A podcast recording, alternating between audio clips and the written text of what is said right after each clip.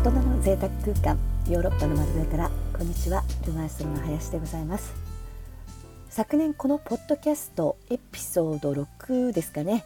ヨーロッパの鉄道事情をお話ししましたが今日はイタリアの鉄道事情について話をさらに深く掘り下げたいと思います。イタリアの駅には基本的にメトロ以外は改札がありません。最近はテロやスリを行うジプシー防止のためにさらにはねコロナの検温のためにゲートを設けてチケットを持っている人だけ入れるようにしている駅もありますが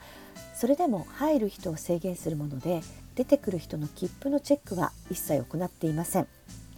なので場合によっては無賃乗車もできてしまうシステムといえばシステムなのです。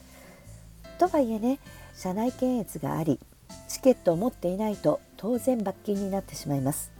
さらに気をつけていなければならないのはチケットの種類によっては刻印が必要なものがあります。以前電車のチケットをどこで買うかというお話をしましたがその時に駅にあるキオスクなどでも買えますよというお話をしました。そのチケットは出発先も行き先も書いていない金額のみのチケット。日本の在来線の切符にも似ていますが日本の切符は出発の駅は書いてありますよね。それがないわけです。となるとどこから乗ったのかもわからない。さらにヨーロッパの券売機や窓口で買ったチケットもチケットの種類によっては出発地と行き先は書いてあるものの時間が書いていないものもあります。チケットをよく見ると今日から2ヶ月間有効と書いてあるものですらあります。もちろん1回のみの使用ですが今日買ったからといって今日使わなくてもいいわけです。そうなるとそのチケットをいつ使ったかという日時の打刻が必要になってくるわけです。でないと2ヶ月間何回も使えることになってしまいますよね。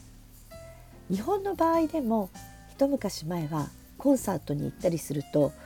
帰りのね切符売り場がすごく混むから先に帰りの切符を買おうなんて朝買った切符を夜使うこともありましたよね。今はもうパスモとかスイカがあってそんな知恵を使わなくてもいいかもしれませんが実際に朝買った切符を夜使っても問題はないですよね。考え方はこれと同じです。ただ日本の場合は改札があるので改札を1回通った切符は二度と使うことができないと誰にも一目瞭然です。でもその改札がないヨーロッパの切符はどのようにコントロールするの？となります。それが刻印なわけです。じゃあその刻印はどこでするの？ということになりますよね。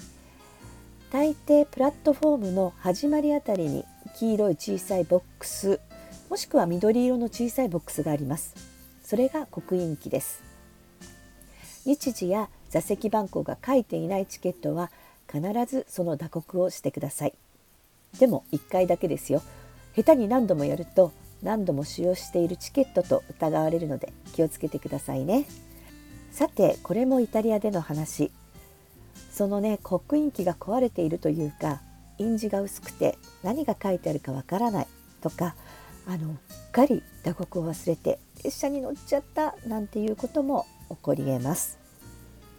二十数年前の話ですが私がイタリアに初めて来た時まだ高速鉄道が通っておらずフィレンツェからベネチアまで日時して座席指定のない電車で移動したことがありました。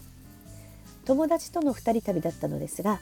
もう初めてのイタリアフィレンツェからベネチアまでの電車の旅でかなりテンションが上がっていた私たちは重い荷物を意気揚々と電車の先頭までガラガラと引いて電車に乗り込み荷物も2人がかりで上の棚に収め出発を待つ15分を本当にワクワクしながら過ごしていました。その楽しそうなテンションというか私たちのねその旅の喜びみたいなのは隣のイタリア人の老夫妻にも伝わったみたいで私たちを見てねニコニコとイタリア旅行を楽しんでいるわねなんて。そんな空気感が本当に幸せな空気感が車内漂っていました。あと数分で電車出るねなんて言っていた時打刻を忘れたと2人私たち真っ青になったんですね。そう先ほども言ったように刻印機はプラットフォームの始まるところ。で私たちがいるのは十何両連なる電車の先頭車両。今からどんなに走っても時間内に往復することはできないしどうしようと思っていたらパッと外を見るとこの電車を運転する機関士らしき人が歩いてたんですね。私が間髪入れず「あの人に聞いてみるわ」とチケットを握って飛び出し私の友人が「分かった万が一の時に電車から降りれるよ荷物をまとめておくね」と叫んでいる声を背に私は電車を飛び降りましたさっきまでにこやかに談笑していた日本人女性2人が血相を変えて1人は電車から飛び出しもう1人はガタガタと荷物を棚から下ろし始めているんですね。近くにいた老人夫妻もこの異変に驚きまして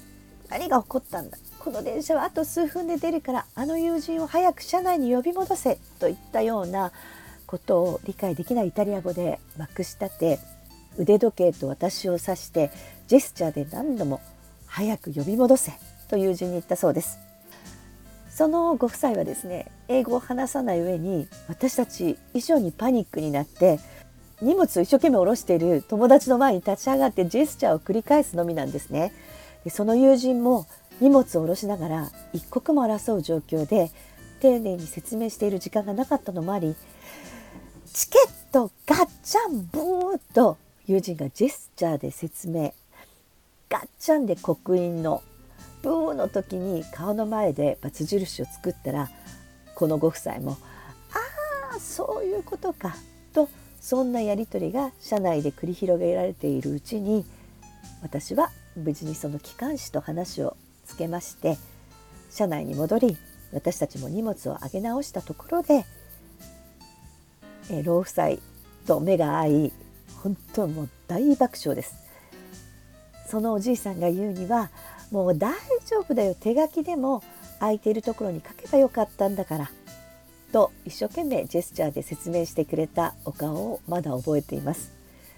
まさにその通りで機関士の人もペンを出して私のチケットに日時を記入していました慣れない外国の駅で大きな荷物での移動もうほんとうっかり忘れてしまうこともあります。小さい駅では唯一の刻印機がうまく作動しない。なんてこともイタリアではありえます。そんな時は消えないペンでチケットに日にち時間を必ず書いてください。時間はだいたいで大丈夫なので電車がま発車する時刻を書けば大丈夫です。刻印を忘れてペンがなくて書けなかったなんて言い訳を理解してくれる車掌さんは圧倒的に少ないので